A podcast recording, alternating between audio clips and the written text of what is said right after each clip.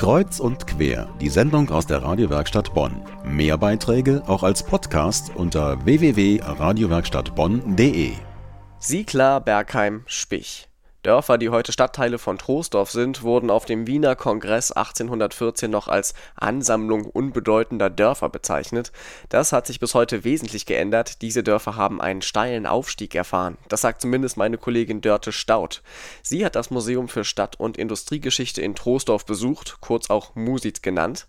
Mit der stellvertretenden Museumsleiterin Pauline Liesen und einem Kopfhörer bewaffnet hat sie eine Tour durch das Haus und 200 Jahre Geschichte Rhein-Sieg-Kreis gemacht. Die Geburt war leicht. Auf dem Acker war es passiert. Gestern. Das Leben vor 200 Jahren war für viele Menschen kein Zuckerschlecken.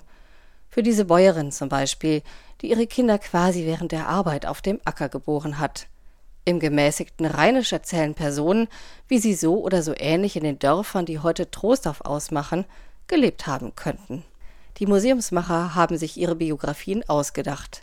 Die stellvertretende Museumsleiterin Dr. Pauline Liesen erklärt, warum. Leute um 1812 konnten auch zum großen Teil nicht schreiben, nicht lesen. Die haben natürlich keine Originalbiografien geschrieben. Die Besucher können sich mit Kopfhörern an jeder Station einstöpseln und in die Welt ihrer Vorfahren eintauchen. Für die kleinen Besucher gibt es dabei in kindgerechter Höhe Beschreibungen aus dem Kindermund. Zum Beispiel, wie es sich für unsere Vorväter angefühlt haben muss, statt in die Schule zu gehen, hart für das Familieneinkommen zu arbeiten. Ich verdiene jetzt auch Geld? Auf der Friedrich-Wilhelms-Hütte wie Vater, nur nicht so viel. Der menschliche Aspekt ist ein roter Faden, der die Besucher durch das Museum führt. Die Geschichte von Erfindungen und rasch wachsenden Unternehmen ist der andere. Und da hat die heutige Stadt Trostorf Außergewöhnliches zu bieten. Man sagt ja immer so ein bisschen Trostdorf, trostlos. Man sieht also, es ist eine noch relativ neue Stadt, die nach dem Zweiten Weltkrieg so richtig dann nochmal aufgebaut wurde. Und trotzdem war ich sehr erstaunt darüber, wie viele, wie viele Unternehmen hier waren, die auch wirklich eine Produktion oder Möglichkeit geschaffen haben, die innovativ waren und die dann auch in die Welt hinausgegangen sind. Begrüßt wird der Besucher gleich am Eingang von einem Tor aus mächtigen Stahlprofilen das Haremstor, gebaut von den Mannstädtwerken, die um 1825 als Friedrich-Wilhelms-Hütte ihre Arbeit begonnen hatten. Gemacht angeblich für einen Scheich, der das in Auftrag gegeben hat, der aber leider nie bezahlt hat.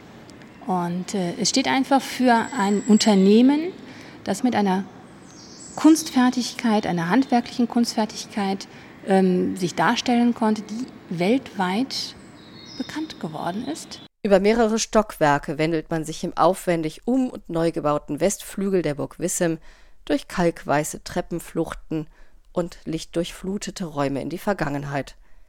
Da geht es zum Beispiel um die Rheinisch-Westfälische Sprengstoff AG, die bahnbrechend neue Kunststoffe entwickelt hatte. Gerade im 19. Jahrhundert hat man sich sehr stark mit Sprengung auseinandergesetzt und durch dieses Sprengmaterial Nitrocellulose hat sich dann der Kunststoff auch weiterentwickelt. Viel später kam dann das Wirtschaftswunder und noch ein wenig später kamen die ersten Gastarbeiter nach Troisdorf. Ein historischer Pappkoffer zeigt, was sie mitbrachten.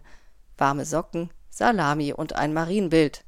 Und dann lernten sie Deutsch. Dann kam Prost, dann kam Bier und so habe ich dann angefangen, Deutsch zu sprechen. Viele Gastarbeiter haben in der Kunststoffindustrie Arbeit gefunden.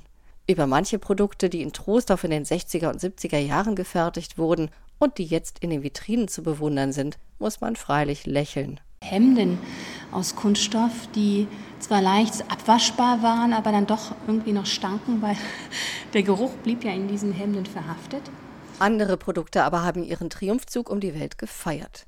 Sicherheitsglas besteht ja meistens aus zwei Glasscheiben. Dazwischen ist dann so eine Folie. Und diese Folie verhindert, wenn das Glas splittert, dass die Glasscherben runterfallen. Haben wir in jedem Auto. Und wenn Sie Dörte Staud auf den Spuren ihrer Entdeckungen folgen möchten, ist das Museum für Stadt- und Industriegeschichte leicht zu finden, nämlich auf der Burg Wissem in Troisdorf, Burgallee 1, geöffnet allerdings nur dienstags bis freitags von 11 Uhr bis 17 Uhr und sonn- und feiertags von 10 bis 18 Uhr. Wenn Sie da sind, besuchen Sie doch auch mal den Tierpark oder das Bilderbuchmuseum. Troisdorf bietet auf jeden Fall Stoff für so manchen Ferientag.